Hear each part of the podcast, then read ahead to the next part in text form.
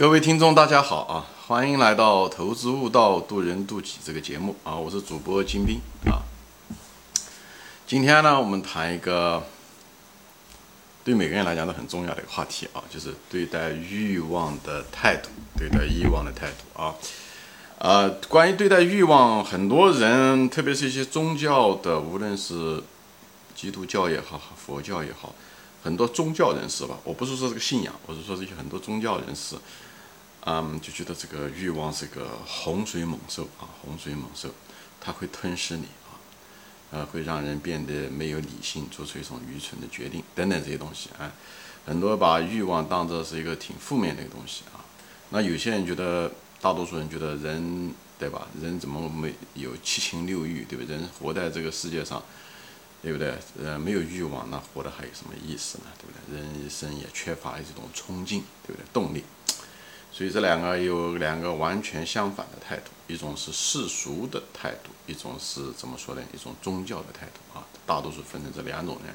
当然，有些人没有宗教，但是也仍然认为这个欲望过高不好啊，等等这种。反正对欲望，很多人对他要谈起来是对他一个消极的态度。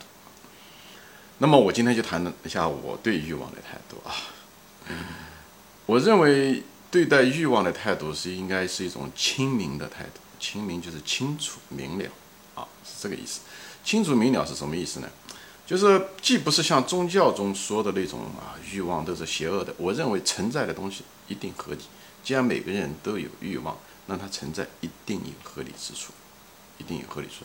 我个人认为，欲望实际上是一个设置。我前面很多节目中说过，我们到这个世界上来，就像游戏机一样的，我们的灵魂带进来，我们把我们的身体、把我们的自我感等等这种带进来。我觉得欲望。就像我自我感一样的，也是一个工具，是我们的一个程序设计程序员吧。当时设计这个游戏的程序员，你可以叫他是上帝啊，你可以叫做佛陀，不管是什么，他把我们放进来历练的时候，打这个游戏的时候，我们进入这个游戏的时候，这欲望就带进来了。以后，它既是我们的一个工具，又是一个，呃，我们需要是是合理的使用它，又不能被它伤害。任何一个工具都是中性的，任何一个工具都是个中性的。就像一把刀一样的，对不对？这把刀可以拿来杀人，对不对？也可以拿来切菜做饭，对不对？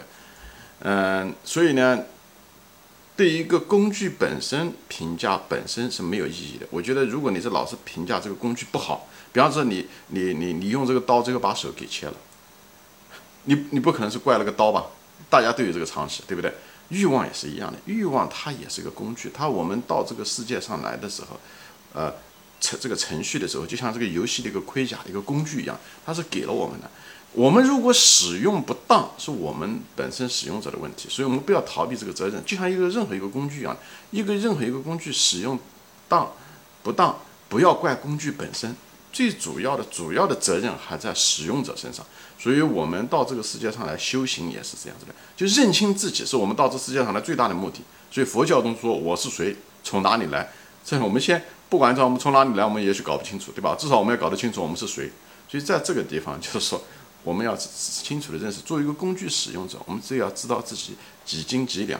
以后我前面节的中中也说过，任何一个工具，它都有它的优势，它都有它的呃副作用，就像药一样，就像工具一样。一个锤子，它的优势是只能锤东西，对不对？它的副作用，呃，它的它的缺缺点，它很可能是一个起子，对吧？一个。呃，螺丝起子那个东西的作用，它有它的优势。矛和盾各有各自的优势，优势你不能拿那个盾去攻击别人去，拿那个矛来防守，那么很可能就使用上面可能多多少少有一点点不恰当。所以在这个地方的意思就是说，我们要知道这个工具本身的特点，这是第一。第二，我们要知道自己几斤几两，这样我们才会使用。如果你这个人只能够拿一个三斤重的剑，那你就不要拿关公的八十斤的青龙偃月刀，就这么回事。叫知己知彼，讲的就是彼就是工具，所以知彼就对工具要了解，知己呢就是知道自己几斤几两啊，自己的这个容量在哪里。这样的话，你才能够跟这个工具契合。所以你不要到时候怪工具。所以我不是特别同意，呃，佛就是这个宗教中讲的。呃，这个欲望是一个魔鬼啊，这些东西，一种绝对的观点，把欲望、把酒啊等等这些东西，女人呐，都我觉得都是一个逃避责任那种嘛。我不是攻击宗教本身，他们说这个话，他也一定的道理，因为大多数人不知道自己几斤几两，所以呢，拿了一个不该拿的一个工具，再来往乱使唤，最后伤了自己。哎，我我能理解这个宗教中可能是这个嗯嗯原意是这样，但是过多的强调欲望的罪恶的本身，实际上就把人的责任给。嗯，给卸掉了，我觉得这是不好的。其实任何一个东西，都我们到这世上来是锻炼的，来修行的，好吧？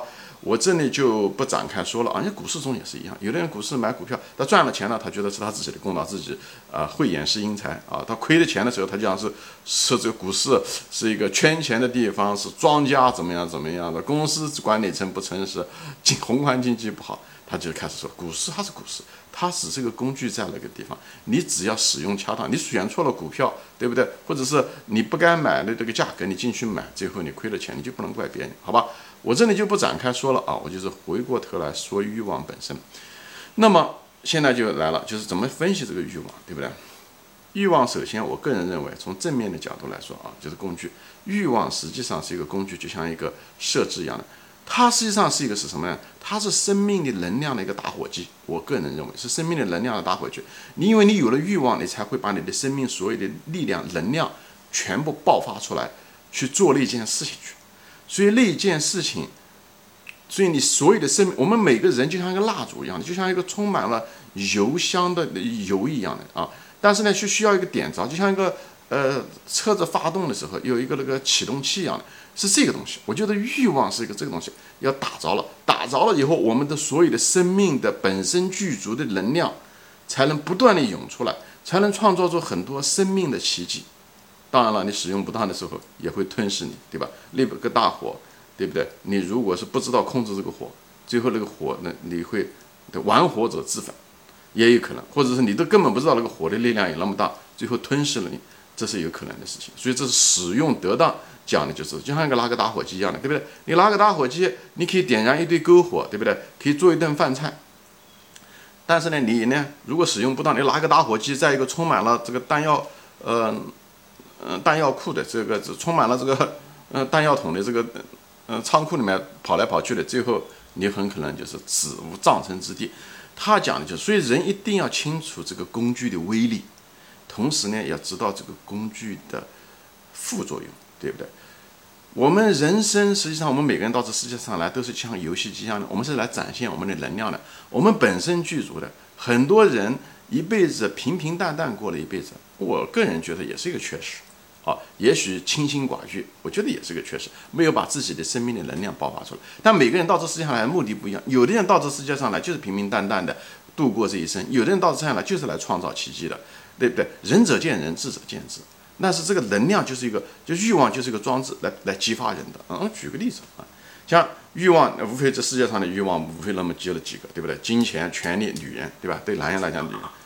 那么，金钱对金钱的欲望的，嗯，追求，对不对？那就是造就了一批那些创业者，无论是当初那些什么，都是创业者创。现在我们生无论在哪家公司上班，都是当年的有人创业创出来的啊，都是创创业创出来的公司。都是从小到大一点点的，哎，当初创业者都是为了钱，后来才有远大的理想，挣了钱多了才有远大的理想，所以都是欲望驱使了他们，最后创造了伟大的企业，生产出来伟大的产品，造福于人类，我们的生活水平都在不断的在提高。你得要感谢这种欲望的驱使。如果大家都是清心寡欲，都不发明这些东西，都不生产出来好的产品，那我们还生生活在原始社会，对不对？所以当年有的人就是，比方说犁田，那个犁。就是一个有欲望的人，他想把它做得更好，收更多的粮食，他就把这个嗯犁啊犁田的那个东西都有做出来。所以各种各样的工具都是多多少少有点欲望的驱使，才人类的文明才走到现在，对不对？对爱情也是一样的，欲望、爱情、女人，对不对？也是一样的。梵高的画画的，对不对？也是因为他当时因为追求爱情，对不对？他虽然有点点疯狂的追求爱情，有点非理性的追求，但是他也是欲望，只是他有的时候控制不了这欲望，最后把自己的耳朵给割了。那么还有对吧？像比方说说徐志摩的诗，对不对？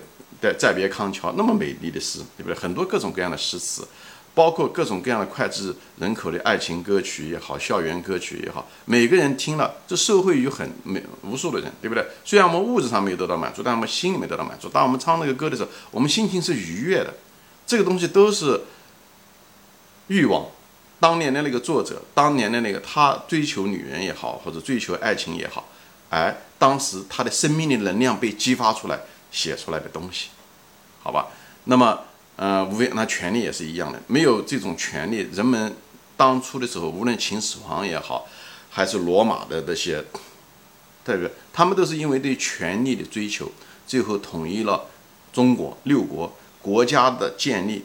在这样子才能把大家组织起来，对不对？有更好的组织以后呢，发明创造、组织生产，有更好的生产力等等，哎，最后创造了这个文明。所以，我们现代人类的文明跟一个国家的诞生很有关系。当然，这国家以后也许将来会消失，但是在这个历史阶段，它起了个非常好的作用。这都离不开当初某些人在某个历史阶段对权力的追求。虽然他不知道他创造了这个。丰功伟绩，但是就是因为他们哎，给人类创造了很多的贡献，所以我不认为欲望这个东西是一个邪恶的东西，它是一个工具而已，它只是一个这个程序，人的生命中游戏中的一个程序，它是一个盔甲，给了你，让我们在玩这个东西，最后我们创造了我们璀璨的文明，好吧？所以我在这地方就给欲望说几句好话，对不对？那么欲望的不好的地方是什么呢？也一样，它像个工具一样，工具它有好的，它有不好的。那什么工具呢？就是你在使用的时候呢，就是你要一定要知道你是谁。以后呢，你用它的时候，你要知道你愿意给它承担什么样的成本，最大的成本是什么，最坏的结果是什么。你在使用这个工具之前，首先要知道它未来可能的成本和副作用，这东西你都要很清楚。我举例子吧，大家都很，就是讲一些成本，比方说。对吧？你有欲望，你想做一件事情，但不一定能完得成啊！对，一旦不一定实现的时候，你就会有失望、失望感，所以你也得要承担这个东西。所以不要到时候做不成，你才失望，才开始后悔，没用。OK，这是失望。第二个，你在追求过过程中的时候，呃，能不能成啊？不能成啊？这创业或者各种各样的事情，追求什么东西，权利也好，女人也好，你也有焦虑啊，你也会担心被拒绝，你也会担心恐惧啊，也会担心失败。所以这些东西都是你的成本，你都要想好。OK，一个就失望，对不对？你可能真的结果就得不到，对不对？还有就是在这过程中的焦虑和恐惧，对不对？还有就是你得到了以后，你可能为他付出很多成本，比方你或牺牲了很多的时间啊，比方创业失去失去了很多的健康啊，或者是失去了很多别的机会啊，对不对？你如果是做追求权利，你很可能就是在商业上面，你本来可以做很好的生意，可以挣钱的，最后就没有啊，对不对？或者是诸如此类的，就是一种机会成本，对吧？这个东西。还有就是你可能得到了这个东西，但是这个东西可能不像你当初想的一样的，对不对？你只你认为它是一个，比方说追求一个美女，你认为她很完美的那种的东西，对不对？但最后结果可能不像你想象的那样子，这也有可能，对不对？就像你成立一家公司一样的，最后你认为赚钱这种很浪漫，赚了很多钱，没想到你要得得呃跟员工打交道，对不对？跟市场打交道，最后你嫌烦。这也有可能，就是你的当初的愿望、欲望想得到的，和你最后实际上得到的，最后可能是两样东西。所以这个时候你有可能后悔，对不对？这都是有可能。所以你要想好各种可能和各种潜在的成本，在使用这工具中的有可能给你带来的副作用，你都要得想好，对不对？还有一个就是你得到了以后，你觉得还不够，对不对？或者是你得到了以后，但是别人得到的比你更多，以后呢，你还有那种不满足感，对不对？这东西都是，对吧？都是一些成本，呃，都一些东西，你要得事先想好的，对不对？以后得到了以后，即使是你得到了以后，对不对？也很完美，但是你还担心失去啊，所以你就问那些富人，那些富人就是很担心他的财富会丢掉，对不对？会侵蚀了他，所以整天整天也是提心吊胆，特别是中国的那些富人，现在大家 都有体会啊。所以哎，也是一样的，就是哎有一种焦虑感，一种恐惧感，恐惧被失去，对不对？焦虑，对不对？哎，这个东西，嗯，能不能拿得住，对不对？这些东西都是一样，对不对？即使。哎，这个过程还有一种可能性，你真的会丢失，你真的会失去，对不对？那种失落感，对不对？比方说说，有些东西是注定要失去的，比方说权利，对不对？你你做的官做的再大啊，你哪一天你还得退下来，对不对？你也有人走茶凉的时候，你退休的时候人走茶凉的时候，所以这种失落感，这些东西在你当初建立那个欲望，在建立使用那个工具的时候，你都要想好，你要承担这些隐性的成本和可能的结果。不要都想好事，就像买股票呢，不要想到是股票你买了它都会涨，你得想到它真的会跌，而且跌的会很厉害，你愿意承受吗？你如果不愿意承受，你就不要买那个股票。一样的，你任何的欲望也是这样的。所以我在这地方就是给大家说一下，欲望本身并不是一个坏还是好，它是个中性的，它是个工具，它是一个给我们人生带来的一种装置啊，说我们的这个人生的程序员嘛，或者是创造者。给我们的一个东西，其实让我们来历练的，实际上让我们，如果我们能够使用得当，把把我们的生命的能量把它激发出来的，当然，在使用过程中的时候，我们会反复的调整啊，火大了，火小了，该去的地方我们会犯错误。这样的话，在这个过程中的时候，在激发欲望的过程中，我们会犯错误。以后我们知道我们应该什么时候该控制我们的欲望，什么时候。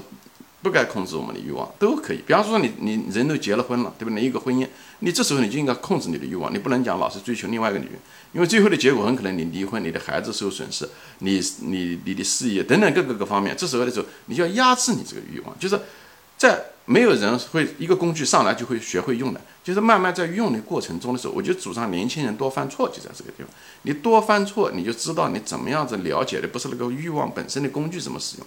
而是了解你自己，你是什么样的一个人，这样下一次的时候呢，错误少一点，成长的更快一点。是这个，我实际上是借这个欲望来谈人生，并不是只是想谈欲望本身。